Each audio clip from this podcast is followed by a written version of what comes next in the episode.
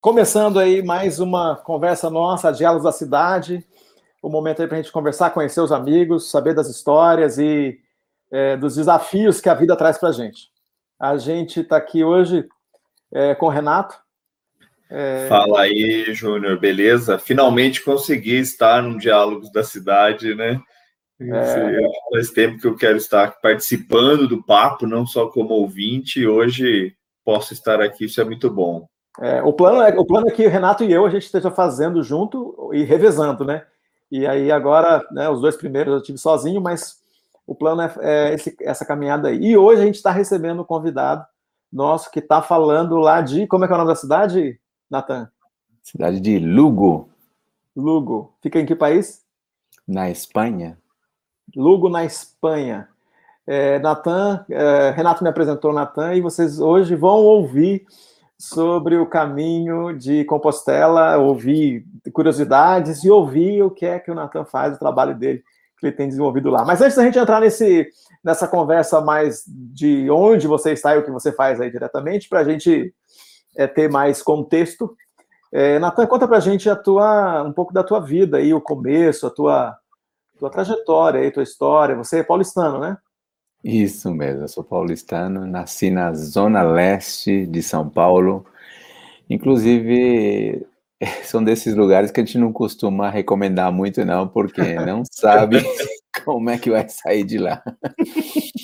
Nasci num bairro humilde, na zona leste, na periferia, né, nesse caso. Que bairro e, é? É? O bairro está na cidade de Poá, e o bairro uhum. é a Vila Varela. Uhum. E então, é, ninguém podia nem imaginar, né? Porque nasci numa família humilde e a minha infância foi muito gostosa, típica, brincando na rua com os amigos, coisas que hoje em dia a gente quase não vê. E eu considero isso uma grande riqueza na minha infância e brincava de taco, brincava de bola, brincava de esconde-esconde, brincava de da bandeirinha, de tudo. E realmente a nossa vida, a minha infância foi muito divertida, muito gostosa, simples e muito rica ao mesmo tempo. Até quando eu é, terminei os meus estudos, terminei o colegial, e aí então bate aquelas loucuras de jovem, é um momento intrépido onde você não tem medo de nada e quer comer o mundo. Então eu fiquei meio assim, eu tinha um cabelo afro-americano, muito loucão. Muito bom, e, muito bom. Exato, então eu gostava muito de, de aventurar, experiências novas, né? E eu tinha uma mochila junto com um amigo, depois aos 18 anos, a gente pegou e teve uma ideia, vamos cá, vamos andar, vamos fazer umas coisas loucas, vamos descobrir um pouco, né? E então ele falou, vamos embora. Ele topou, e assim nós pegamos é, essa aventura da, de andar de carona. Ah, é? Exato. E então a gente saiu pelo Rio Grande do Sul, e porque naquela época eu estava morando em Porto Alegre, e quando nós começamos a nossa viagem de aventura, a ideia era poder ir pela América do Sul, cruzando os portos, para encontrar um barco que nos pudesse trazer para a Europa, porque ele é descendente de alemão, né? E eu falei, então a gente vai lá para a Europa, que esse era o nosso sonho. E nós pensávamos que ia ser moleza, ia ser legal. E nada, essa viagem durou dois anos e três meses. Uau! Foi, é, foi, foi muito, muito louco mesmo. A gente com a mochila nas costas, íamos cruzando, algumas vezes pedimos carona, íamos parando nos portos, perguntei, esse navio, para onde é que vai? Tem algo que vai para a Europa? Vai, mas custa tanto. Eu falei, cara, a gente não tem dinheiro, não. Não dá para a gente ir de gaiato, alguma coisa assim, ou limpando, lavando lá. Né, cara? Eu de gaiato no navio, era... Igual Nossa, ô, Natan, você, você não pensa em escrever um livro dessa história, não, cara? Olha, Isso aí dá, já... é, dá até filme, pô. Com certeza. Tem o título do livro, hein? Minha Vida em uma Mochila. Olha só, cara, essa história é que... muito boa, cara. Me ajuda, você não quer me dar uma mão aí, não? Mas é lógico, cara. Eu sim, tenho sim, diários escritos dessas memórias, essas viagens, e muito louco. Olha só, saí pelo Rio Grande do Sul, pelo, pelo Carmelo, no caso Uruguai, fui atravessando toda a América Latina até chegar no Panamá.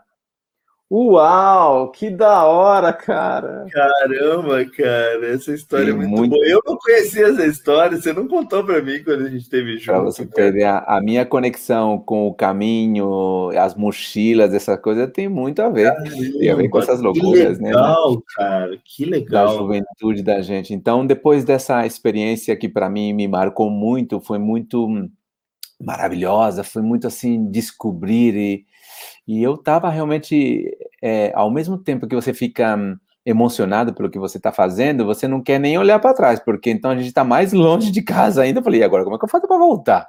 Mas vamos embora. É uma época da sua vida que você faz loucuras, né? Hoje, com certeza, eu não faria isso. Eu falei, puxa vida, como é que eu fui capaz de fazer isso, né? E são esses momentos extraordinários, porque esse rapaz que saiu comigo, ele, ele é lá do Rio Grande do Sul, só que ele veio só até o Paraguai comigo. E do Paraguai em frente, até chegar no Panamá, eu tive que ir sozinho. Eu lembro que era tão gostoso com ele, um ajudava o outro, né, para pegar, levar mochila, para montar barraca, para se ajudar, para se proteger, para tudo, né? E a ideia quando ele é que ele não aguentou o baque. Aí então eu falei, não, você volta para o Brasil, você vai ser a base lá no Brasil, e eu sou a ponta de lança, né? Lá, no, lá onde seja, assim, da nossa futuro sonho louco que a gente tinha. Aí, conclusão que ele voltou, e no primeiro dia que eu lembro que eu estava sozinho, caiu uma chuvarada, eu ali com a barraca, aquilo foi tremendo, aquilo foi, nossa, parecia a arca de Noé. eu tive que no dia seguinte recolher tudo, deixei tudo pendurado, eu não pude nem, nem continuar a minha viagem, tudo molhado, as roupas, o saco, tudo. Aí eu falei, puxa vida, como era gostoso estar com meu companheiro. E a hora que a gente brigava, a gente não estava de acordo. Eu, claro, eu sou negão. E ele era loirão, dos olhos azul, imagina. Mas aí eu senti muitas saudades e valorizei muitíssimo a amizade e a companhia de alguém do teu lado, né? E assim que eu fui progredindo na viagem, ele voltou para o Brasil, nós continuamos em contato. E a ideia era realmente do livro, era escrever um livro das nossas aventuras. Que legal, cara. Que legal, é, cara. Uma, uma das, das, das, das coisas né, do, do pessoal que, que, que faz esse tipo de viagem, né?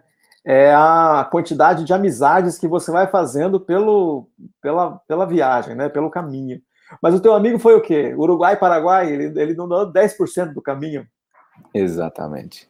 Exatamente. Andou bem pouquinho, porque, na verdade, ele estava me acompanhando, porque não era não tinha nascido no, no coração dele fazer aquela viagem. Então ele estava me acompanhando.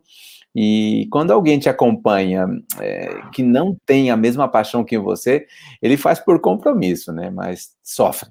Eu não, eu estava desfrutando. Uhum. Quando você faz uma coisa porque é obrigado, ou para ficar bem, começa muito bem, mas não costuma terminar muito bem. Eu poupei ele, falei, não, esquenta não, pode voltar. E eu lembro que nós íamos de carona para tudo quanto é lado, a gente não tinha dinheiro, mas eu ah, lembro quando chegamos no Paraguai, eu tinha um amigo no Paraguai que fazia, acho que, sei lá, uns sete anos que eu não via, não sabia nada dele. Entrei em contato com ele, expliquei a situação, falei, oh, vem para casa, vamos lá, esquenta não. Aí fomos lá para casa, lá, ficamos lá com ele uns dias, e ele perguntou, para onde vocês vão? Falei, na verdade, a gente vai se separar agora, porque ele volta para expliquei todas as coisas, só que ele não tem dinheiro. Ele olhou para mim assim, sério, vocês estão andando sem dinheiro? Falei, é, uma aventura, não. O dinheiro aqui não é um problema. Bom, pode ser para o meu amigo para voltar, né? Se puder dar um jeitinho aí, né? Olha só, vocês têm uma ideia. Para nós entrar no Paraguai, eu lembro que naquela época estava ainda o, o, presidente lá, o, que estava antes, né, que era ditador, estou falando do, do, ano 1988, hein? Uhum, e uhum. quando a gente foi cruzar a fronteira, né, a imigração lá, chegou lá, oh, não, brasileiro tem que pagar aqui, todo mundo paga para... Eu falei, mas a gente não tem dinheiro? ah, então vocês não podem entrar. A gente estava na Argentina e ia passar para o Paraguai. Eu falei, cara, como é que faz agora? Tá todo mundo atravessando para lá, para cá, para lá, para lá. Eu falei, a gente tinha um, eu tinha um violão, né? Andava com violão. Eu falei, ô Herbert, a gente tem um violão aqui, cara, vamos, vamos fazer o que a gente sabe fazer. Olha, começamos a tocar, a cantar lá na fronteira, lá mesmo, de repente começou a cair dinheiro. Falei, continua aí, irmão, vambora, vambora. Cara, todo o dinheiro que a gente precisou e muito mais. Aí a gente, a gente entendeu que realmente existem várias maneiras de comunicar né, as coisas, né? É, Mas também a gente pode comunicar o amor, a solidariedade, de uma maneira tão simples, né? Como é um, um negão e um loirão ali, tocando ali, e os caras ajudando. Mas a gente não pediu, eles começaram a dar uhum. porque quiseram. A solidariedade nasce de um coração generoso e altruísta. Isso é o altruísmo. É que você não precisa falar nada, não precisa insistir, não precisa vender. Quem quer dar, dar. Dá não quem pode, senão quem quer. Muito é legal, muito legal. E eu acho que até essa, essa analogia, né, que a gente viu aqui, né, e, e é uma coisa que no caminho de Santiago, acho que é muito forte essa ideia, né, que você falou dessa sua história aí, né, na juventude, que tem gente que vai ficando pelo caminho, né, e só que é interessante porque quando a gente para de caminhar junto, boa parte daquela pessoa vai com a gente, né? E o que fica é, parece que à medida que a gente caminha e não consegue continuar caminhando com todo mundo que a gente gostaria de continuar caminhando, parece que a, a caminhada vai dando cada vez mais uma sensação de que a gente está incompleto, porque não está todo mundo que a gente queria, a gente não consegue estar em todos os lugares que a gente queria. É impressionante essa sensação de incompletude, assim, né? Parece que a gente vai andando, andando, andando e vai somando experiências, conhecendo mais gente, e à medida que parece que a gente tem mais disso, mais a sensação a gente tem que está faltando alguma coisa. Com certeza. Deixa eu ligar aqui, o negócio não vai. Peraí. Liga, senão vai acabar a bateria importante, né? Senão a gente vai Fica sem. É. Agora sim. Bom, aí você, você chegou no Panamá e voltou ainda nessa, nessa jornada é, lá de cima, entrando pelo Brasil, pelo Amazonas, ou veio de avião? Como foi essa, esse retorno para o Brasil? Olha, o uh, meu segundo livro também tem o um nome. Fui de carona e voltei de avião. Ah. É que já, já tinha pego uma grana, né? Fazendo um som, aí dava para comprar passagem, né? Com certeza. Ó, eu falo para você, o negócio funciona, mas eu acho que funciona quando você é autêntico. Se você quer enganar, é diferente. Uhum. Eu acho que ninguém que vai com um engano prospera, porque o ser humano ele ele é desconfiado por natureza, né? Mas quando ele vê que existe realmente a, a ser genuíno, autêntico, aí então as coisas mudam. Quando eu cheguei é, no Panamá, é, voltei de novo para a Colômbia. É, eu lembro que o ônibus parou a gente, né? Aí de repente subiram uns, uns caras fardados, né? Lá no ônibus, né? É, e claro, no Brasil, claro, a gente não está acostumado. Eu sei o meu RG, mas eu não sei o número do meu passaporte. O cara pega o meu passaporte. Qual é o número do teu passaporte? Eu falei, mas lê aí, tá aí, ó. aí o homem olhou assim pra minha cara, você não é colombiano, né? Falei, eu não, eu sou brasileiro. Ah, Pelé, legal, Pelé. Aí eu falei, pois é, você gosta de futebol? É, eu também gosto do Valderrama também, do... do... aí falei de coisa, aí no final, os colombianos que estavam comigo, sabe com quem você estava falando? Eu falei, não, você estava falando com o chefe da guerrilha. Uau! Eram os paramilitares que pararam o, o ônibus, né, e fizeram tudo, mas aí não aconteceu nada. Conclusão que voltei para o Brasil, né, através de uma pessoa que, com generosidade, pagou a passagem de avião para mim, e eu falei, puxa vida, se eu soubesse que era tão fácil assim, Conclusão, voltei. Olha, sabe onde é que eu fui trabalhar? Fui trabalhar na Matarazzo, porque eu sou negócio de laboratório, inspetor de qualidade, de qualidade. Não sei se você lembra da Matarazzo, que estava ali no Belenzinho antes, uhum. fazem muitos anos atrás, hein? E aí, então, eu pensei, puxa vida, eu gostaria tanto de voltar, né, a me aventurar com a mochila de novo, mas não acontecia. E fiquei dois anos trabalhando na Matarazzo, e esperando, né, a oportunidade, esse coração bombeando, quero voltar, quero voltar. E até que um dia desse dessa viagem que eu fiz, tinha uns amigos que estavam na Colômbia, não eram os paramilitares, né? Então eles é, me convidaram, olha, nós estamos na Espanha e eu sei que você é um cara muito loucão, mas que é super legal, é íntegro. Você não gostaria de vir aqui ajudar a gente? Aí eu falei, pô, por que não, né? De que se trata o negócio, né? Aí eles falaram, não, nós estamos num centro de reabilitação, é, fazendo um labor com esse pessoal que está saindo das drogas, as famílias, não sei o quê, e a tua história, eu acho que o teu jeito poderia ajudar. E olha só, você vê, o caminho que eu menos pensava, né? Porque eu era muito louco mesmo, hein? só que nunca me aprofundizei na droga, hein? Já provei essas coisas tudo, todo mundo prova, né? Mas não era a minha ah, praia. Na leste, né, da Vila, como é que é o nome? Vila Varela, meu. Vila Varela, né? O pessoal, meus amigos você sabem. Vê, você vê que os pontos de parada é Colômbia, né? Também é, não é, assim. Paraguai, o caminho tem paradas Bolívia, estratégicas, né? Paraná. Com certeza. Mas era muito louco mesmo. Deve ter falado comigo, os caras fumavam uma e legal, não tem problema. Mas então houve algo no meu ser realmente que não, não era a minha praia, né? Conclusão que quando eles me convidam para ir para a Espanha, eu falei, pô, legal pra caramba, só que tem um problema, eu não tenho dinheiro, não. eu tô aqui, né, fazendo as minhas coisas, eu tava trabalhando, juntando as coisas, né, ajudando a minha família, não sei o que, não sei quanto. Os caras falam, não se preocupa não, a gente dá um jeito.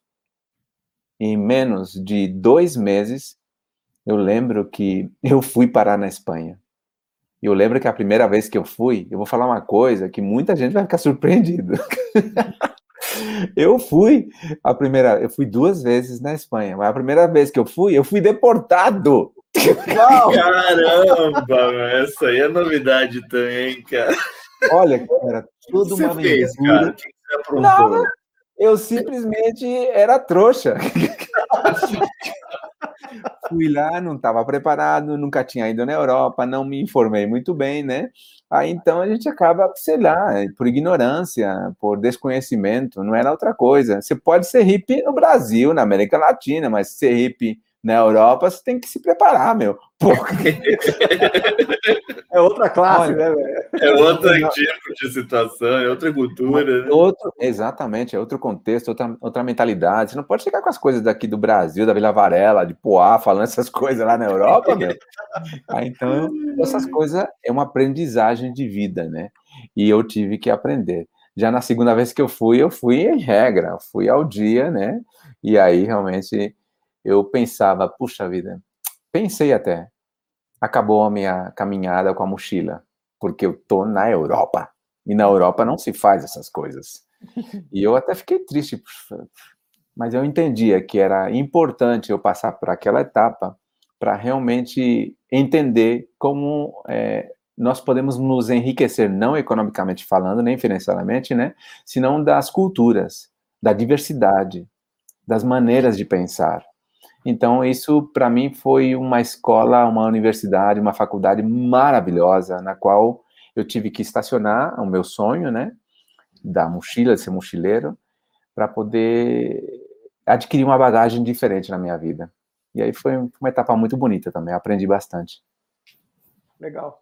É, Natan, você, você vive no, no, no, no, aí no caminho de Compostela alguma coisa que nós aqui conhecemos como uma vocação, é uma é, você entende que é o jeito de você viver a sua vocação, você vive melhor fazendo o que você faz aí no caminho de Compostela. Fala um pouco sobre essa vocação. Quando você descobriu, é, eu tenho essa vocação de servir, no caso aí você está servindo os peregrinos, e quando você compreendeu a dimensão das, das, das, do seu lugar, onde você podia viver com, com intensidade e com, com propósito a tua vocação. Fala um pouco para a gente sobre isso.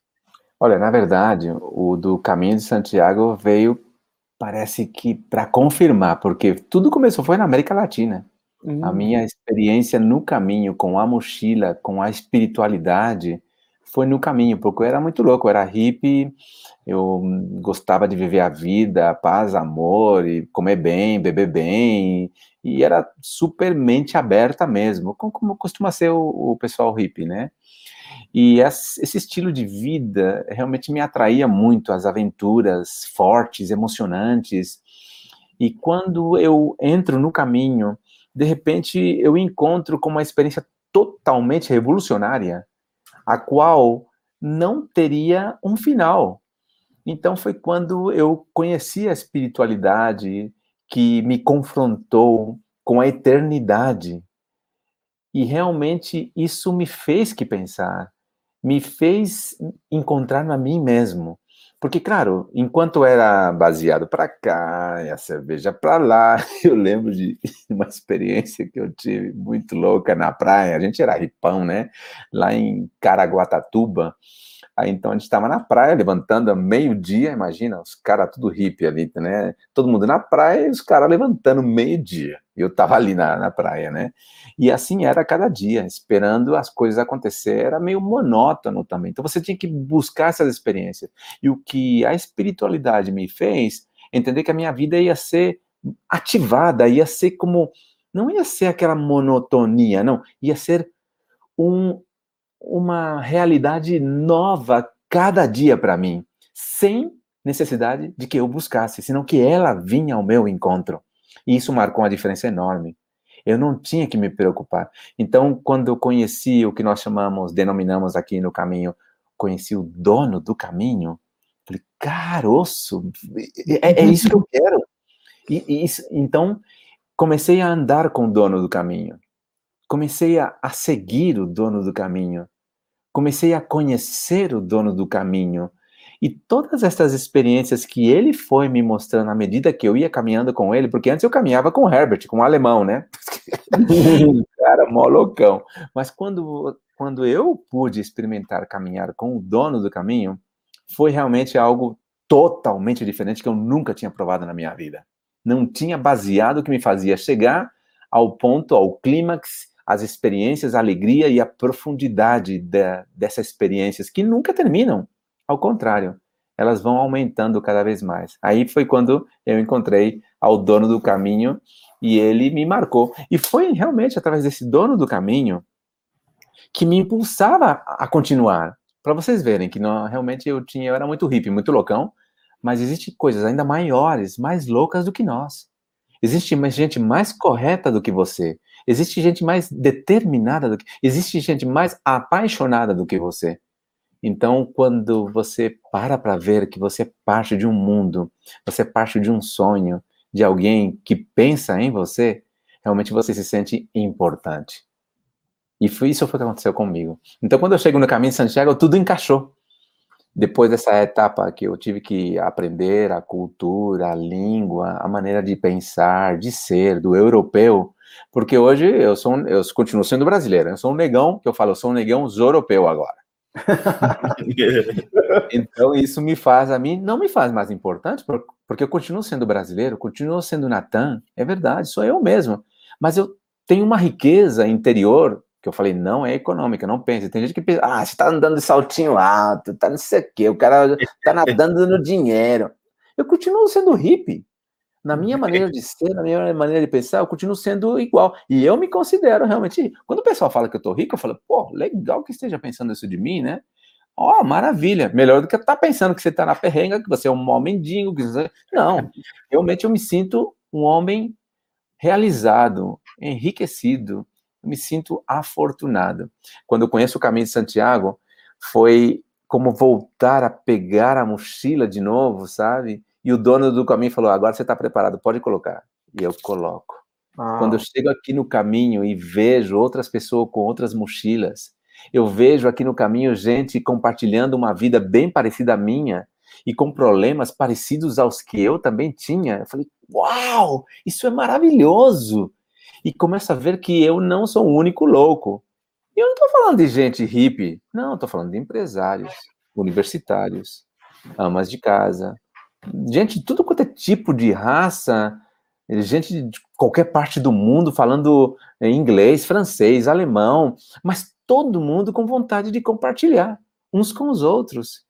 E eu falei, esse lugar é espetacular, não pode ser que esse lugar exista, gente do céu. E eu pensava que o caminho de Santiago era uma coisa religiosa, sei lá, só para beatos, só para gente que está querendo pagar promessa.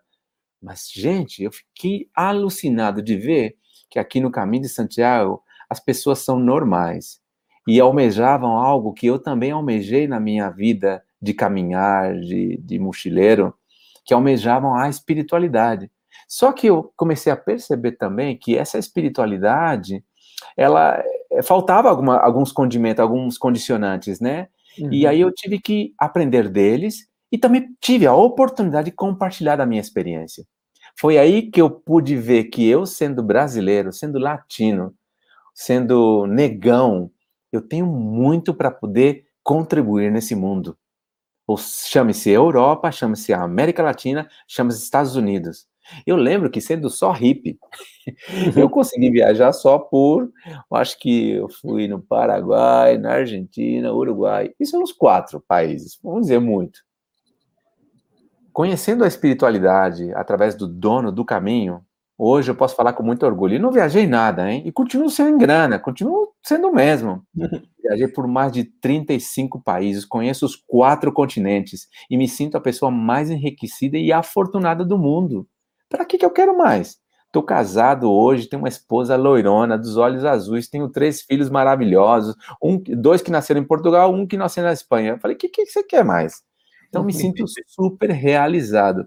Assim que. Não sei se era isso que você tinha perguntado. Então, é, não, a gente está querendo conhecer mesmo você, fica à vontade. Mas, é, é, é, Natan, eu, eu perguntei sobre a vocação, você falou sobre a tua jornada de espiritualidade. Agora, é, você chegou, agora falar um pouco agora sobre o caminho de, de Santiago de Compostela.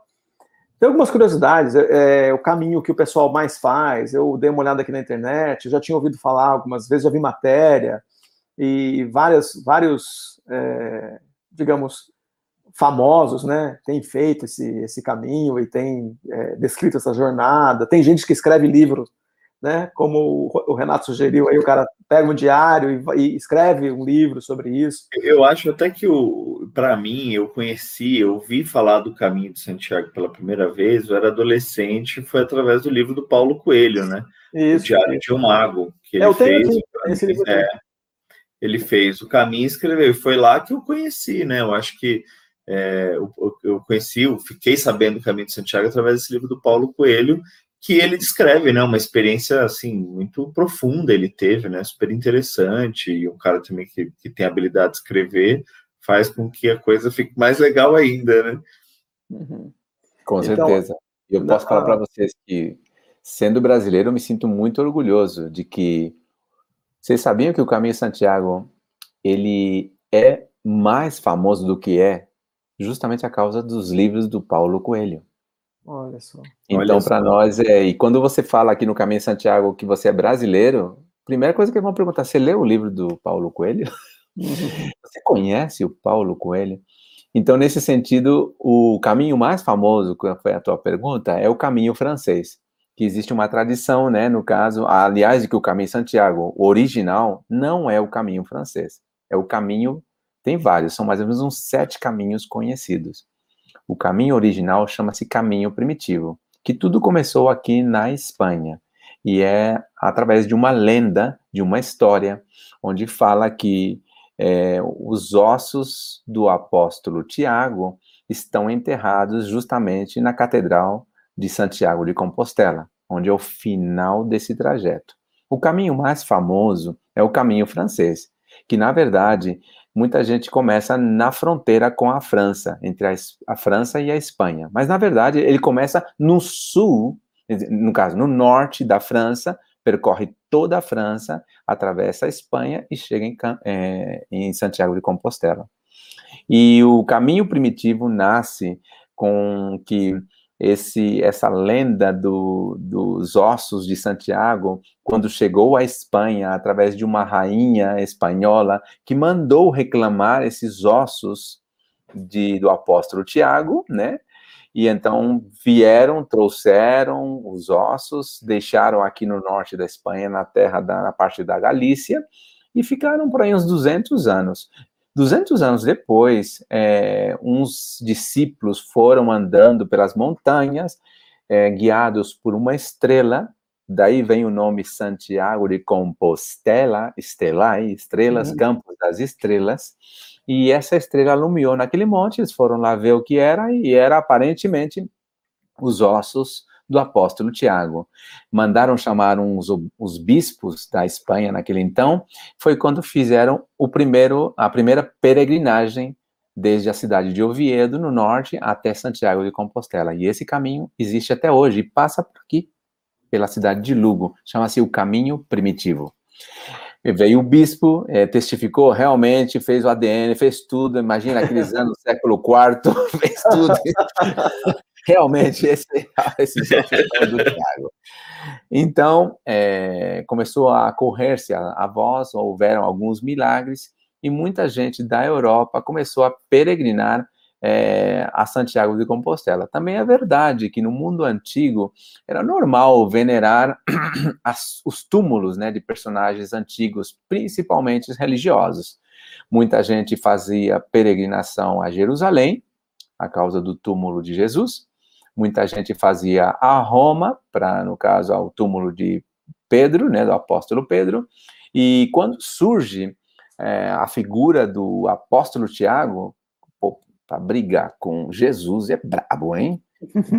para brigar com Jesus e o Pedro, tem que, nós temos que fazer alguma coisa muito é, potente, esplendorosa, porque aqui é brabo, hein?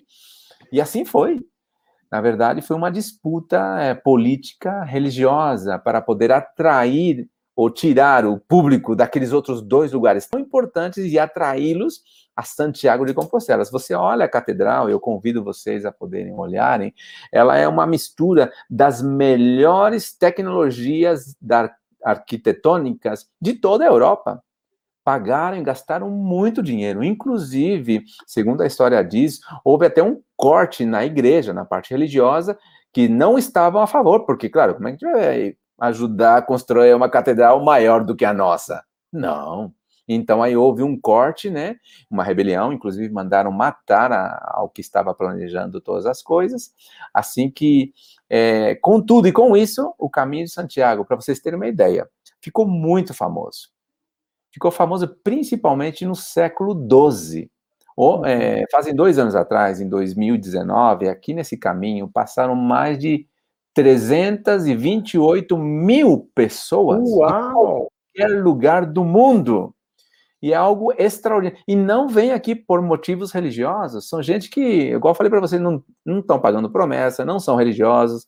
Dizem as estatísticas que somente o 42% de todo esse pessoal fazem por motivos religiosos. Isso é, mais da metade vem realmente por turismo, vem por cultura, vem por lazer ou simplesmente o prazer da caminhada ou de uma viagem interior na búsqueda de uma resposta para suas próprias vidas. Você não vai encontrar gente pagando promessas, você não vai encontrar gente com, sei lá, latigando ou de joelho, igual nós estamos acostumados a ver pela América Latina. Você vai ver pessoas normais, cultas, pessoas preparadas, mas que têm uma necessidade em comum: a busca espiritual de um caminho e uma esperança para suas vidas.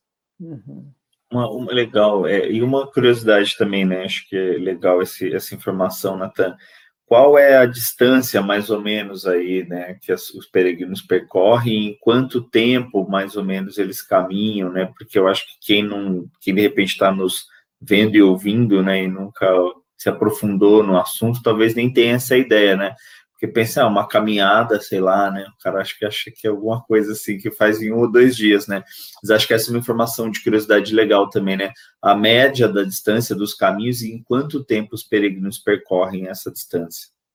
Tá ok. A tradição, ela marca que é uma média entre 25 quilômetros e 32 ao dia. Você fala, ah, caramba, tudo isso eu não, eu não vou nem, nem comprar comprar o pão, eu vou a pé. Imagina, ainda mais andar 25 quilômetros, né? Mas falar para vocês, qualquer um de nós podemos fazer 25 quilômetros. Aqui você vai encontrar crianças, idosos. Olha, fazem dois anos atrás, um casal de americanos, ele 94 anos e ela 92. Caramba. Aqui passam gente Caramba. com cadeira de roda, gente com muleta, associação de síndrome de Down, é, de cegos. De, de, é incrível a, a quantidade. Você acha que quando chega aqui, você passa vergonha, porque você fala, não pode ser que eu tô com dor na perna se eu tô vendo esse homem com uma muleta. então, qualquer um pode fazer esses quilômetros e não tem problema. O importante não são os quilômetros. Se você cansou com cinco, não tem problema. Você para, você descansa e continua o teu caminho no dia seguinte. Tem gente que faz 50 quilômetros por dia. Mas a média é isso, entre 28 e 32. as distâncias pode ser Você faz o teu caminho. A tradição aqui diz que começa na fronteira com a França, que dura entre 28 e 32 dias caminhando, imagina. Então são muitos dias mesmo. Mas o caminho de Santiago também é uma atração turística. Então eles estipularam para você receber um diploma de que fez o caminho, não importa se você fez 770 quilômetros, que é o que faz a fronteira até Santiago. Se você fizer os últimos 100, você também recebe o, o diploma. E o diploma. oh, muito é bom, mais, é resumo. Sim, é uma delícia. Se você se considera um pecador, eles te dão a indulgência por cinco dias caminhando, por um ano. Maravilha, gente! Então, tá resolvido. Mas tá certo. Um ano, que... caminhar cinco dias. Então, o pessoal aqui, eu lembro muito uma garota ela italiana, ela chegou até nós e nós temos ali umas dinâmicas no nosso albergue, são bem diferentes, assim, gostosas, né? A maioria dos peregrinos, eles caminham com um propósito, né? Um destino, eles querem se limpar e buscam alguns essa indulgência, é verdade, mas também é mais um auto auto perdão, né? O auto piedade deles mesmos, né? querendo ser boas pessoas. Inclusive, tem jovens que fazem o caminho porque eu quero me concentrar para saber o que eu quero estudar. Eu vou me concentrar para poder ser um melhor, uma melhor pessoa, um melhor pai, um melhor filho. Então tem vários motivos. E quando chega uma moça italiana peregrina, ela eh, estava com a gente numa dinâmica que a gente faz, a gente pega os peregrinos escreve motivos no papelzinho e deixa lá. Então, deixa lá como propósito, como meta, o que seja, né? E nós usamos estas mensagens que nós consideramos verdadeiras riquezas para poder é, é, compartilhar entre nós mesmos, para que nós possamos aprender de outras pessoas. Então, cada um pega um papelzinho no seu idioma, e você lê, e você se identifica com essa pessoa, né? E essa italiana pegou um papelzinho italiano, começou a ler e começou a chorar. Todo mundo estava na mesa ali sentado, ela chorando, chorando. Eu falei, é a sua vez, você quer compartilhar o que você leu? Não, eu não posso. Eu falei, por que você não pode? Não, não, eu não me sinto digna de ler o que essa pessoa deixou aqui. Por quê? E ela olhou para todo mundo com lágrimas e falou: se vocês soubessem quem eu sou e tudo que eu fiz, vocês não acreditariam em mim. Aí nós falamos, não, mas tranquila, não se preocupe.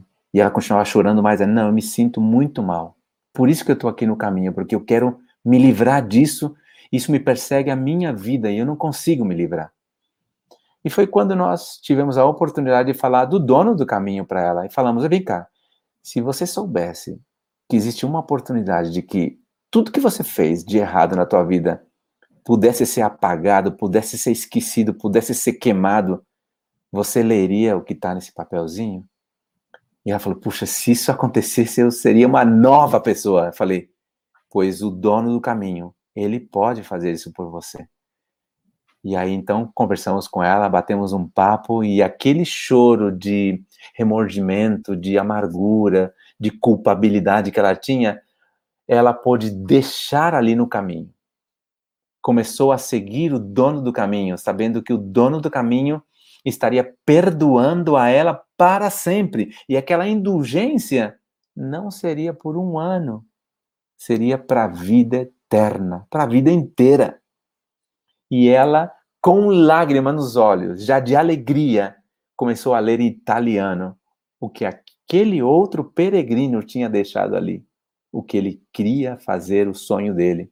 E ela, que não se sentia digna, com alegria e lágrima nos olhos, pôde fazer. Foi maravilhoso. Terminamos todo mundo chorando.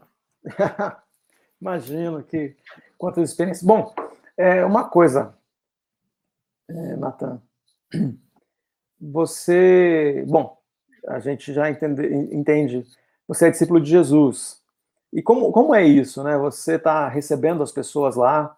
É, acho que é melhor formular de um outro jeito aqui. Se eu, eu chegando no, no, no, fazendo o caminho e eu chego no fim de tarde, eu chego lá no, no albergue. Como é o nome do albergue?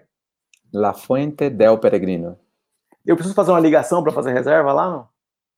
Olha, pode. Agora no tempo de pandemia, pode. Mas ah, não precisa. Geralmente as pessoas normal não precisa pode chegar lá direto. Ah, tá. Então imagina, estou chegando lá, como que eu seria recebido? E, e se essa conversa, como é, você falou, tem gente que não é religioso, ele, ele é uma pessoa sem religião, ateu, é, enfim, pelo que você tá, a gente está conversando aqui, a maioria, se a maioria das pessoas não fazem isso por religião, significa que pelo menos um terço das pessoas nem acreditam em Deus, como, como nós aqui é, é acreditamos. Elas, elas é, veem isso de uma outra forma. Como essa, essa conversa, ela é.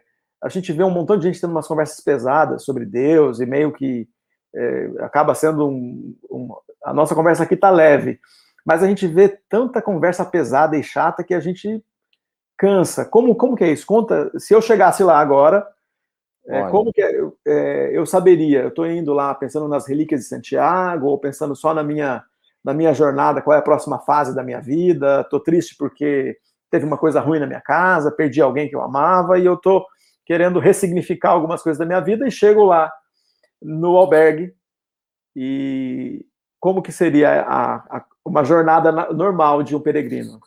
Olha, primeira coisa que nós fazemos, nós damos um acolhimento, um recebimento para os peregrinos que geralmente não têm outros albergues, hein? Nós nos diferenciamos nisso, que somos uma equipe de voluntários que estamos ali atendendo. Na parte da manhã podem passar mais ou menos umas 1.200 pessoas numa manhã. Imagina se tem gente para atender. Hein? Uau. então, e nesse momento, se você deseja é, dormir, ficar hospedado como nosso hóspede, nós vamos receber você com todo carinho. Dizer, olha, é um prazer que você esteja aqui, dá na mesma se você reservou, não reservou.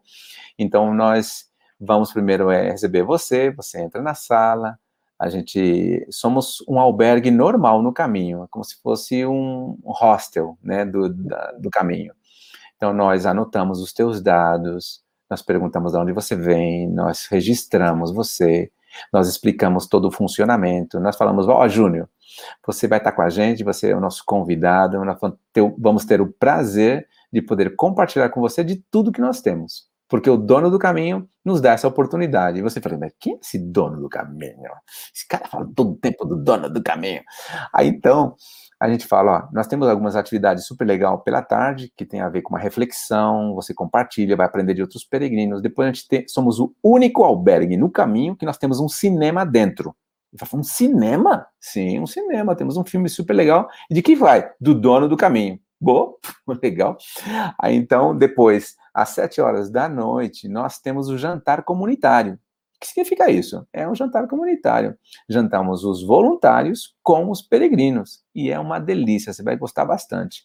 E então, é, depois disso, do jantar, nós temos uma atividade mais, que é para despedir, todo mundo fala um pouquinho qual a sua experiência no caminho, nós contamos a nossa como como voluntários. E no dia seguinte, de manhã cedo, você vai encontrar o teu café da manhã preparado ali junto com os outros peregrinos, e, e isso é um prazer. Aí o Júnior vai perguntar, quanto é que vai custar isso? Olha, Júnior, na verdade, é, você não precisa pagar. Mas como que eu não preciso pagar? Não, é um presente para você. E quem é que está fazendo esse presente? Vocês estão loucos ou vocês são trouxa, né? O que, que é? Quem é que faz mexer esse negócio funcionar? Não, alguém pagou para você. E quem pagou foi o dono do caminho. E o dono do caminho convida a você para desfrutar. É um presente. E isso é maravilhoso. E você pergunta, mas quem é esse dono do caminho? De novo, fica com a gente aí, ô Júnior, você vai descobrir ele. E na verdade, é gostoso para Chuchu, porque ah, na parte da manhã tem muita gente parando para tomar café, nós temos uma espécie de um, de um lugar para recepção, para atender, nós damos chá, café, limonada, a gente dá fruta, temos um terreno com mesas, muito legal mesmo, onde o pessoal para para sentar, todos se desfrutam daquele lugar. Então, você vai estar tá vendo tudo isso. Pô, que ambientaço tem aqui, o pessoal super legal, temos música ambiental, temos uma sala chill out natural ali, temos vacas, temos porcos, ovelhas, temos crianças, tem, é muito um ambiente muito gostoso. E se você está numa procura na tua vida como peregrino, você vai estar tá atento a tudo isso. Porque geralmente os peregrinos estão buscando uma resposta, estão atentos a tudo. Então, o gesto de tudo isso que eu estou te falando para você já é uma coisa que capta a atenção, a tua atenção, porque você chega no caminho e você fica cansado de caminhar tantos dias e tantos quilômetros. Emocionalmente, você fica vulnerável, você fica aberto, você já não liga, você já não quer saber de brigar com a tua mulher, você não quer discutir com os teus filhos, você não quer saber do, dos problemas, nem das dívidas, nem de nada. Você quer estar tá aberto, expectante. Alguma coisa vai me falar o caminho. Quem é que vai falar? Então, tudo que está acontecendo ao teu redor são sinais que talvez você está procurando. Alguns desses têm a ver comigo, tem a ver com o que eu estou procurando. Então, é, quando vai decorrer dessa tarde, então você, como peregrino, recebe uma cama que tem um lençol limpo, que tem um edredão, tudo preparado como se fosse a casa da tua avó. E você fala com os caras, oferece isso como um presente, eu não tenho que pagar nada. Peraí, peraí, alguém tem que me explicar isso, né? Depois do jantar, você vai pensar que é uma janta dessa que é, que é sei lá, um marmitex, desse que a gente está acostumado. Você chega lá, uma janta caseira, gente, feita por um pessoal que veio lá do Brasil, ou veio da Argentina, ou veio da Espanha, ou seja, e me serve, todo mundo compartilha, todo mundo é um ambientaço legal, gostoso, e começam a falar das suas experiências do caminho, começam a falar das suas aventuras, e você, como peregrino, está ali, ó, como uma esponja, não pode ser que esse lugar exista. E aí começa a, a acontecer a espiritualidade, e começa a acontecer a simbiose da, do compartilhar. E aí é quando o verdadeiro espírito do caminho se manifesta de uma maneira natural entre todos, não é alguém que provoca. Não é você, não é a música, não é a banda, não é a, boniteza da casa, que a casa, a casa é rústica, a casa não é atrativa. Ela é atrativa quando você está nela, quando nós estamos nela. Então, nesse sentido, é, você perguntaria para nós, vem cá, Natan, vocês como voluntários aí, como é que faz esse negócio aí, né? Explica para mim que, que o Santiago tem a ver com isso? Aí nós falamos, sim, tem muito a ver. O Santiago segue ao dono do caminho. Como? Sim, Santiago segue o dono do caminho. E eu te dou um bom conselho para você. Faça como Tiago. Seja você um seguidor do dono do caminho. E o dono do caminho é Jesus.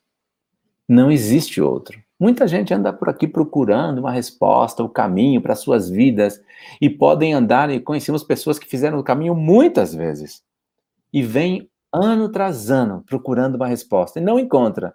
E a verdade é que tem que fazer como Santiago. E falo para vocês, hein? Santiago não fez nada por ninguém, não, hein? Só veio aqui, fez o caminho, encontrou o caminho esse, mas o resto não fez nada. Aliás, aliás, eu ia falar para você, se Santiago foi um seguidor de Jesus, que é o dono do caminho, o mínimo que a gente tem que fazer é como ele. E sabe por quê? É lógica. Se Santiago segue a Jesus, é porque Jesus realmente tinha feito algo por Santiago. E aí eu conto a história do Santiago pessoal. Pessoal pensa que o Santiago tem uma espada de Santiago super legal, né? Que Santiago tá no cavalo, aquelas coisas todas. Santiago é valente, é corajoso. Santiago foi mó covarde, meu. Como? Sim, mó covardão. Quando o dono do caminho, Jesus, estava sendo morto na cruz, não ficou ninguém. O Tiago foi o primeiro que saiu correndo, morto de medo de ser perseguido. E até o próprio Tiago teve que ter um encontro com o caminho, com o dono do caminho. Foi quando o dono do caminho ressuscitou ao terceiro dia Aí então o Tiago teve que ter um encontro com ele e viu o dono do caminho ressuscitado, é Jesus. E foi quando ele conheceu realmente o que era o, o caminho dele e qual era o caminho que ele realmente devia seguir. E foi então que saiu o verdadeiro Tiago. E esse Tiago foi muito valente. Tão valente foi no final da sua vida que ele foi capaz de morrer pelo dono do caminho. E então foi quando o Tiago entendeu que o dono do caminho é Jesus e tinha dado primeiro a sua vida por ele, e o mínimo que ele deveria fazer era segui-lo e amá-lo. E essa história nós contamos para os peregrinos. Muitos deles não sabem. E entendemos que, na verdade, a espiritualidade está inerte em todos nós. Queiram ou não queiramos, nós cremos de alguma maneira, inclusive se não cremos, nós estamos crendo que não cremos. Então, uhum. ela, ela é inevitável para nós. E quando está no caminho é tão gostoso, porque é, são coisas dessas que só estando lá para você entender. Chegou um, um, ateu lá com a gente e a gente atendeu do mesmo jeito, como você atendeu você, né, Júnior? Chegou ele e falou assim: ó, oh, de religião, nada, hein? Não quero saber. Eu já passei por aqui já em 2013 e olha, eu gostei do pessoal, mas nada, hein? Não esquenta não, meu. Esquenta não. Pode ficar tranquilo que ninguém vai falar nada. Conclusão: nós não falamos nada. Nós somente servimos as pessoas de maneira autêntica, altruísta. E ele participou em tudo. Foi lá no cinema, foi no momento de reflexão, ficou na janta, foi maravilhoso. No outro dia, ele levantou, escreveu num livro lá, que nós temos o livro de visita, e falou assim: Muito obrigado por não ter me forçado a nada. Eu sou ateu. Mas se Deus existe, eu acho que ele mora nessa casa. Oh. Nossa. Que é legal, isso. cara. Muito legal. legal. Bom, é, Natan, eu não sei se você sabe, mas o Renato, ele já foi ateu. E o Renato, é, para quem não sabe, está aqui ouvindo agora, o Renato já foi voluntário lá no albergue, no, no Fuente... Fuente... La, La Fuente del Peregrino. La Fuente del Peregrino. E, Renato, conta como foi a tua, a tua experiência de, nessa primeiro é, em descobrir o, é, que era possível ser voluntário, como que foi tua experiência lá é, nesse, nesse tempo que você passou de, de, de, serviço, né? Servindo os peregrinos e tal. Não, é, é assim, é, foi uma experiência incrível, né? Porque quando a gente descobriu, né, que tinha esse lugar, já ficamos com desejo de ir lá para servir como voluntários, né? porque é uma experiência, puxa, né, a gente vai dizer aí 360 graus, né? Você tem uma experiência é, cultural, é, geográfica, antropológica, né? Assim, então você junta tudo, né? E, e, e aí a gente, é, estando lá, puxa, o lugar é muito bonito, né? Eu até comento com as pessoas, mostro umas fotos. Eu acho que a região é muito bonita, é muito diferente das paisagens que a gente tem aqui especialmente na região aqui de São Paulo, né? Então, assim, campos, assim, as, as flores, a geografia, né? Enfim, e tudo essa experiência, assim, né? Do, da, da comida também, né? Porque ainda que a gente cozinha lá, mas os ingredientes, né? Todo, todo dia chegava lá um pão galego, né? Com a casca dura, assim, uma massa deliciosa, né? enfim, os vinhos, cara, na Espanha você compra vinhos maravilhosos por dois euros no mercado, né? E os presuntos cru, então lá, nossa, que coisa delícia, que eu amo comer, né? Beber. E assim, era uma, é algo que lá tá muito mais acessível, né? E, então, é assim, pela experiência da viagem já foi incrível, né? Um lugar belíssimo, com uma gastronomia muito rica, uma cultura muito interessante.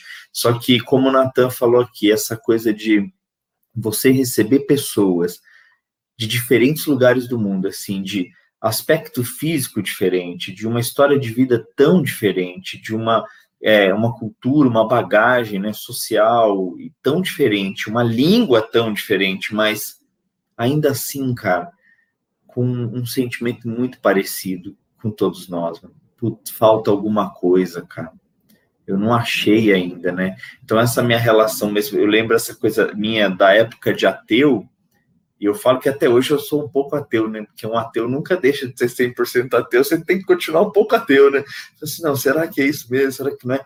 Mas é, é essa experiência. Bom, eu sou um cara muito relacional também, né? E, e, e para mim, cara, esse ponto assim de poder cozinhar e sentar no jantar com diferentes pessoas de diferentes lugares do mundo e nos unir num ponto comum que é o que, que nós estamos buscando no caminho das nossas vidas. Cara, que experiência, cara. Até me arrepia só de lembrar, meu. E diferentes línguas, e de alguma forma a gente se fala, a gente se comunica, porque a maioria das vezes fala inglês, mas, cara, às vezes não. Às vezes tem gente que não fala nada e a pessoa só olha ou e aí a gente, um grupo de brasileiros lá, ainda toda noite acabava em festa também, né? Música, violão, e o pessoal agitado e gostando muito, mas para mim é, foi uma experiência incrível, né? Acho que a casa tem a parte que acolhe os peregrinos, porque muitos só passam, né, durante a manhã, principalmente, que pegam o carimbo, né, que vão preenchendo no passaporte deles. E é isso, é uma água, um suco, um café, um papo rápido, né? É, e outros ficam, né? Um grupo de 7 a 10 ficam, né? No, no caso, quando eu estava. E com esses aí a relação é muito intensa. Então, a experiência que eu vivi em 360 graus foi incrível. No sentido espiritual foi impressionante. No sentido é, é, turístico, né, também é, de, de, de, poder conhecer coisas novas, incrível. No sentido relacional, muito bom. No sentido gastronômico também. Então, assim, é, tanto que, assim, o que a gente diz sempre quando a gente lembra né, dessa experiência é que queremos voltar, né, o quanto antes, o mais rápido possível. Mas... Eu estou convencido que eu tenho que passar uns dias como voluntário, e porque eu já pensava né, sobre a jornada do, do, do, do, caminho de Santiago. Já pensava nessa jornada como alguma coisa que eu deveria né, colocar na minha lista das coisas para fazer enquanto ainda tenho vida. Mas ouvindo aqui, é, é, é minha vida é, é servir como voluntário. Eu faço isso pra, em muitas e diferentes organizações. Mas essa, sem dúvida nenhuma, é uma oportunidade que eu estou sentindo muita vontade cada vez que eu ouço aí vocês. É, Natan, alguém quer, uma pessoa quer ser voluntário lá na, no, no, na, no albergue, como que ele, o que, que ele precisa fazer, o que tem idade, como, qual é o processo aí que ele precisa se inscrever, fazer, fala para a gente como que, que, isso pode fazer. A gente vai estar com o, o podcast, ele vai estar nas plataformas de, de áudio e a gente vai ter uma descrição dele aqui no YouTube. Aí algumas, algumas coisas que você indicar para a gente, aí a gente pode colocar nas informações na descrição para que o pessoal possa acessar o site de vocês, qualquer outra informação. Mas é, tem gente que vai só ouvir, está correndo, fazendo uma caminhada ou está trabalhando agora e está ouvindo e vai ter que depois procurar é, em algum okay. lugar as informações. Então a gente vai centralizar na, nos comentários do, do YouTube, porque no, no Spotify okay. é mais difícil de fazer isso, ou sei lá, qualquer outra plataforma que as pessoas podem estar ouvindo. Sim, nós estamos presentes em todas as plataformas das redes sociais, lafuentedelperegrino.com, e em todas as nossas é, redes nós também temos uma, uma seção onde você pode entrar e solicitar como ser voluntário. Cada voluntário escolhe segundo a sua disponibilidade de tempo para estar uma semana ou duas semanas. Na época do verão, que seria junho, julho e agosto, é, somente pode estar uma semana, porque são muitas as pessoas que desejam vir. E as pessoas que vêm como voluntário, a maioria delas já fizeram o caminho. E se não fizeram o caminho durante a semana, onde eles exercem como voluntários, nós convidamos a que eles provem o caminho aqui mesmo, em um dos dias, para poder experimentar um pedaço do caminho. E a faixa etária não tem faixa etária.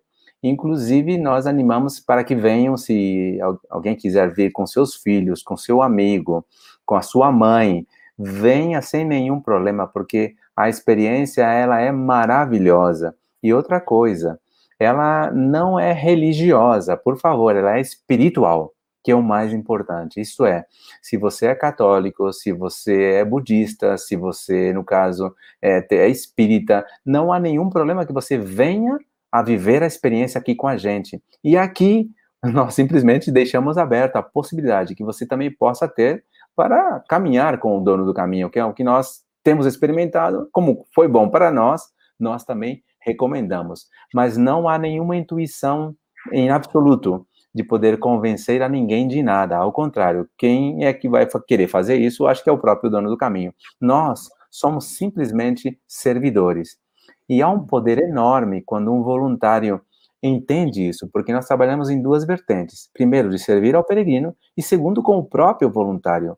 Porque nós, quando é, dispone, dispos, não sei a palavra, quando colocamos à disposição do nosso tempo, das nossas habilidades, começamos a estar também, de certa maneira, abertos a aprender, outros, como o Renato mesmo comentou, né, outros tipos de pensamentos, culturas e maneiras de ser. Sempre falo que nós, como voluntários, somos as pessoas mais ricas do mundo. Sabe por quê? Porque cada noite nós aprendemos com um peregrino de um país diferente. E eu não sei se você está acostumado a fazer isso na tua casa, comer ou jantar cada noite com um desconhecido de um país diferente? Isso acontece, isso é real, lá na fonte do peregrino. Que legal.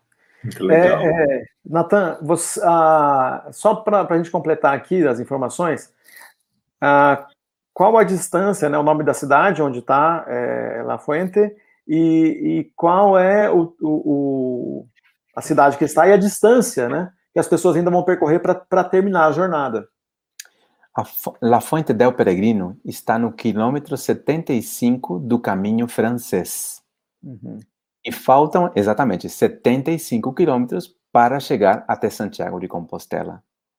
Uhum. E o nome da aldeia onde nós estamos chama-se Ligonde. Uhum. Está dentro da província de Lugo. Uhum. Se vocês colocam no Google Maps La Fuente del Peregrino, vocês vão encontrar, porque aí vocês também vão ver muitos comentários. Eu gostaria de animar a todos que pudessem é, estar preparando também é, essa jornada de caminhar porque eu acho que é uma experiência linda. Eu gostaria de animar você a deixar o teu carro na garagem e começa a treinar, começa a caminhar. E uma das coisas gostosas que existe, né, que tem um ditado espanhol que diz: chega mais longe quem caminha do que quem corre. E é uma verdade. Quando você caminha, você aprende a poder ver. Vai olhando as, os rostos das pessoas. Vai se colocando no lugar daquele que vem na tua frente pensa nele, tenha empatia com ele. Isso acontece muito aqui no caminho, mas eu gostaria também que você, na cidade, pudesse a começar a desfrutar das coisas como se estivesse no caminho. Inclusive, uhum. se você gostaria de fazer o caminho virtual, existe a possibilidade de fazer o caminho de Santiago de maneira virtual. Ainda sem nunca ter estado aqui. E você vai ver experiências de pessoas maravilhosas. E com certeza, quando vier, vai ser muito melhor. Que legal, Natan. Natan, aqui no Diálogos da Cidade, que é a nossa, nossa conversa, a gente não tem. A gente não tem. Primeiro que a gente não tem medo de nenhum tema. Né? A gente quer sempre falar disso. E apesar de ser uma proposta da nossa caminhada como comunidade de fé, é, a gente está aberto para todos os assuntos que uma cidade ou que as pessoas que vivem em uma cidade tratam. Então a gente termina aqui a nossa conversa sempre é, falando para quem a gente convidou. É, você tem alguma pergunta para fazer para a gente? A gente pode não saber a resposta, mas a gente não quer ter medo de nenhuma pergunta que possa vir, então Renato e eu, a gente se dispõe a responder as perguntas é, que as pessoas é, fazem. A gente sabe que isso, de alguma forma, é, pensando nos nossos próximos convidados, talvez seja um desafio bem grande fazer isso, mas aqui a gente quer deixar claro que esse é, é um, uma proposta nossa, porque senão não é diálogo, né? Ainda que a gente está conversando aqui, mas é mais a gente perguntando para você. A gente quer terminar, então, fazendo um, um contraponto de você perguntando para a gente. Tá ótimo. Muito obrigado. Eu gostei muito dessa parte. A minha pergunta é, vai em sintonia do que eu falei. A pergunta é a seguinte: vocês, Renato e Júnior, vocês estariam dispostos a poder ir com uma mesa com água, frutas, sanduíches e parar em algum, alguma parte do caminho de peregrinação à Aparecida do Norte para atender os peregrinos que passam por ali? Sim, sim. Sim, com certeza, com certeza. É. Eu acho que isso é um negócio, é uma experiência, como a gente falou, né, espiritual. Ela tem algo divino no servir, né, no acolher o próximo, mas ela ainda é essencialmente humana, né? O quanto a gente, é, o quanto é difícil às vezes nessa relação, como a gente até comentou um pouco aqui na conversa, né, numa relação às vezes é, institucional, evangélica, ou seja, até outras é, religiões, enfim, se, se vem com áreas de superioridade, né? Assim, tipo, ah, eu sei mais que o outro, né? Eu, mas eu acho que essa experiência de sentar à mesa com o outro é, faz com que muitas das nossas diferenças fiquem para trás, né? e quando a gente senta ali, a gente é isso: é um homem, uma mulher, uma criança, um idoso, comendo à mesa, cara, porque a gente precisa comer, a gente precisa partilhar, a gente precisa rir, a gente precisa chorar. Então eu iria com certeza, eu acho que eu e o Júnior a gente iria junto, inclusive, né? Porque, cara, a gente. O quanto eu fico feliz, Natan, de ver esse trabalho que vocês estão fazendo e, e ver o quanto essa relação é, no acolhimento é respeitosa com o caminho que o outro já percorreu até chegar aí, né? Porque é isso, cara, é o acolhimento, o respeito. Então, eu iria com certeza e tá até uma ideia que a gente pode pois pôr é, em prática.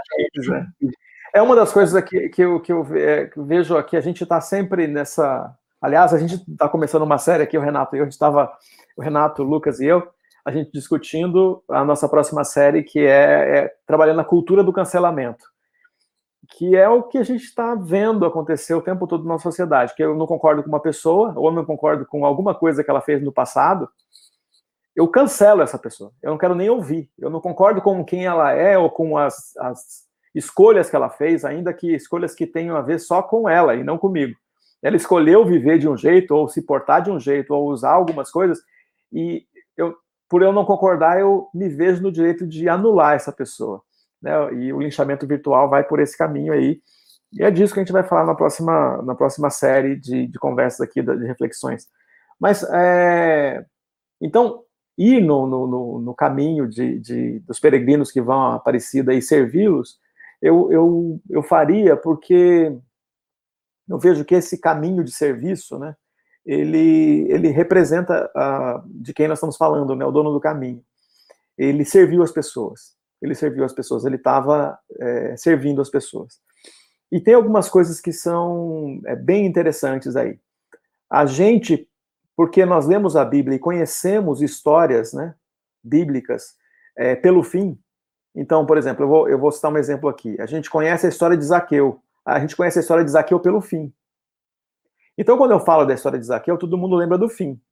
Mas lembrar da história de Zaqueu, a gente precisa lembrar do começo. No começo, a gente tem alguém que, que aliás, de baixa estatura, então é alguém que, que viveu, tiraram um sarro dele o tempo todo, desde pequeno, desde pequeno, sempre foi pequeno, aquelas piadinhas, ele, ele viveu sempre situações humilhantes de piada.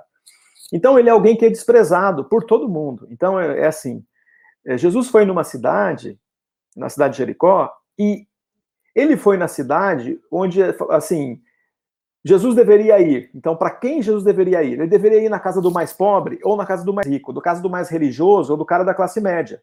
Nunca na casa de Zaqueu. Porque Zaqueu é, é o personagem menos querido que tinha ali. Então não importa agora para gente pensar em, em é, quem é o teu oposto exato, teu oposto político exato. Quem é o cara que você cancelaria hoje? Quem é o cara que você mais odeia? Pois é, Jesus foi na casa desse cara. Desse cara que para você não, não, interessa. Jesus foi lá. Ele foi para esse cara. Então, Zaqueu era esse cara, o cara mais desprezível daquela sociedade. Porque quem conhece, não dá para a gente contar todos os detalhes aqui, mas quem conhece a cultura sabe que o cara que é o publicano é o cara que fechou com os romanos. O cara fechou com os romanos e achaca os judeus cobra imposto e cobra uma taxa. E a gente vê o que aconteceu. A gente conhece a história pelo final, onde Zaqueu muda a trajetória dele, se arrepende, paga para quem ele, ele lesou três vezes mais. E a gente conhece essa história. Mas lembrar que Jesus, quando entrou na casa dele, entrou na casa dele com gente vaiando. Todo mundo ficou vaiando Jesus. Como que pode fazer isso? Como que você pode entrar na casa desse cara? Como que você pode fazer isso? E a mesma coisa que pode ser que alguém tenha dado pause, por ser muito religioso, é, dado pause e não voltar mais nesse podcast e não chegar no final, porque falou que é, você, mesmo conhecendo o dono do caminho, serve peregrinos que não importa se ele tem fé ou qual fé ele tem.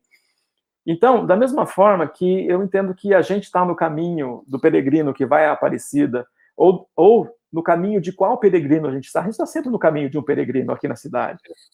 E servir essa pessoa é mostrar que essas escolhas ou essa situação é, é, pode fazer com que no dia seguinte aconteça como aconteceu com Zaqueu. Finalmente uma mesa posta, um jantar com uma conversa agradável, o vinho, a comida boa, e, e perceber que tem sentido em uma, um novo desafio de vida que Zaqueu abraçou. E se não tivesse abraçado, só aquela noite de boa conversa já teria valido a pena. Então, é, pensar o seguinte: não foi todo mundo que sentou na mesa com Jesus que mudou de vida. Não foram em todos os jantares. A gente sabe que na casa de Mateus, que também era um publicano, estava todo, todo mundo que trabalhava com Mateus. E os caras não mudaram de vida. Sentaram lá. E quem mudou de vida foi Mateus. Quem virou discípulo de Jesus foi Mateus. O restante continuou vivendo a vida do mesmo jeito que vivia antes. Então a gente tem a história de Zaqueu, mas a gente tem a história de um monte de outras pessoas sentaram na mesa de Jesus e não seguiram Jesus. O que não invalida a experiência e aquilo que Jesus ensinou para a gente como discípulo dele, que eu vim, ele veio para amar e servir o mundo. Nós não podemos odiar a quem ele ama. E pronto. Se isso não é suficiente para a gente montar uma mesa no caminho dos peregrinos desse mundo, então não tem mais nada que vai ser suficiente. Eu nunca vou dar uma resposta tão boa o suficiente para convencer alguém que pela religião acha que é especial demais ou melhor, a ponto de não servir o outro que precisa. Né? É, a gente lamenta muito porque agora a gente está numa época tão difícil aqui no Brasil que ah, no mundo, né? Mas ah, no serviço que as pessoas têm prestado, doando cestas básicas ou outros, alimentos, ou kit de higiene e tal, a gente vê que as pessoas colocam pressão, né? Entregam aquele donativo, mas você precisa vir na, na, igreja no dia seguinte, você precisa fazer isso. Não tem coisa mais desprezível do que uma coisa desse tipo. Né? Então, é você. E a gente vai, vai. O que, que vai fazer? Quem está com fome faz o quê? O que, que eu preciso falar para eu ganhar esse arroz? Que que eu, onde eu preciso ir para você me dar esse um quilo de feijão? O cara vai fazer. Mas isso tem sentido fazer uma coisa dessa? Uma troca dessa, um escambo desse?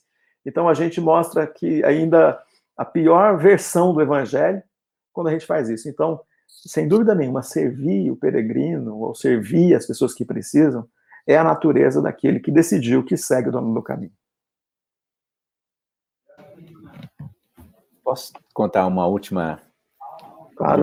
para vocês. Vocês Sim. começaram a, falar do, da história do Evangelho, e eu lembrei de uma história que nós também contamos para os peregrinos, que, em certa maneira, eu acho que se, todos nós nos identificamos com isso.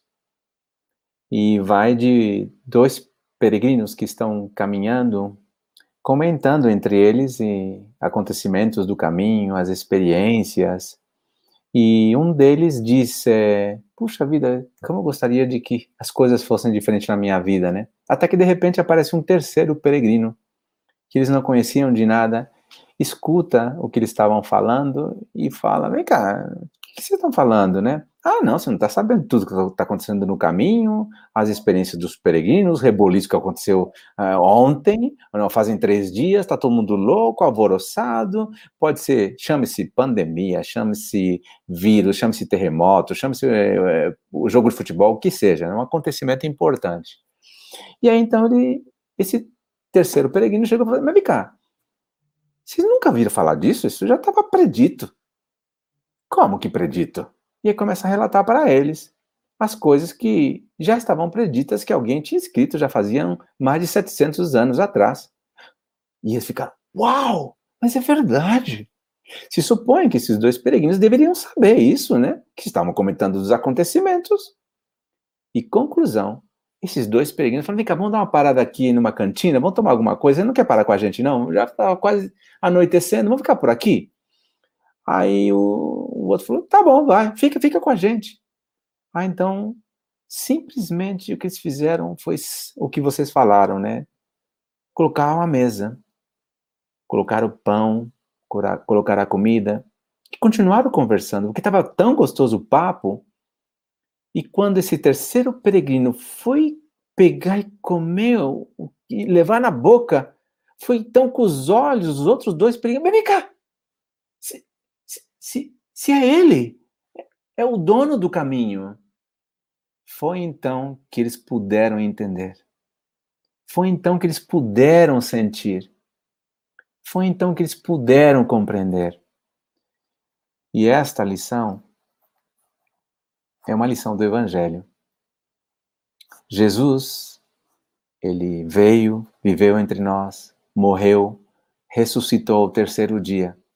Estava caminhando com os discípulos que diziam que o conheciam, mas na verdade não o seguiam, não eram capazes de vê-lo.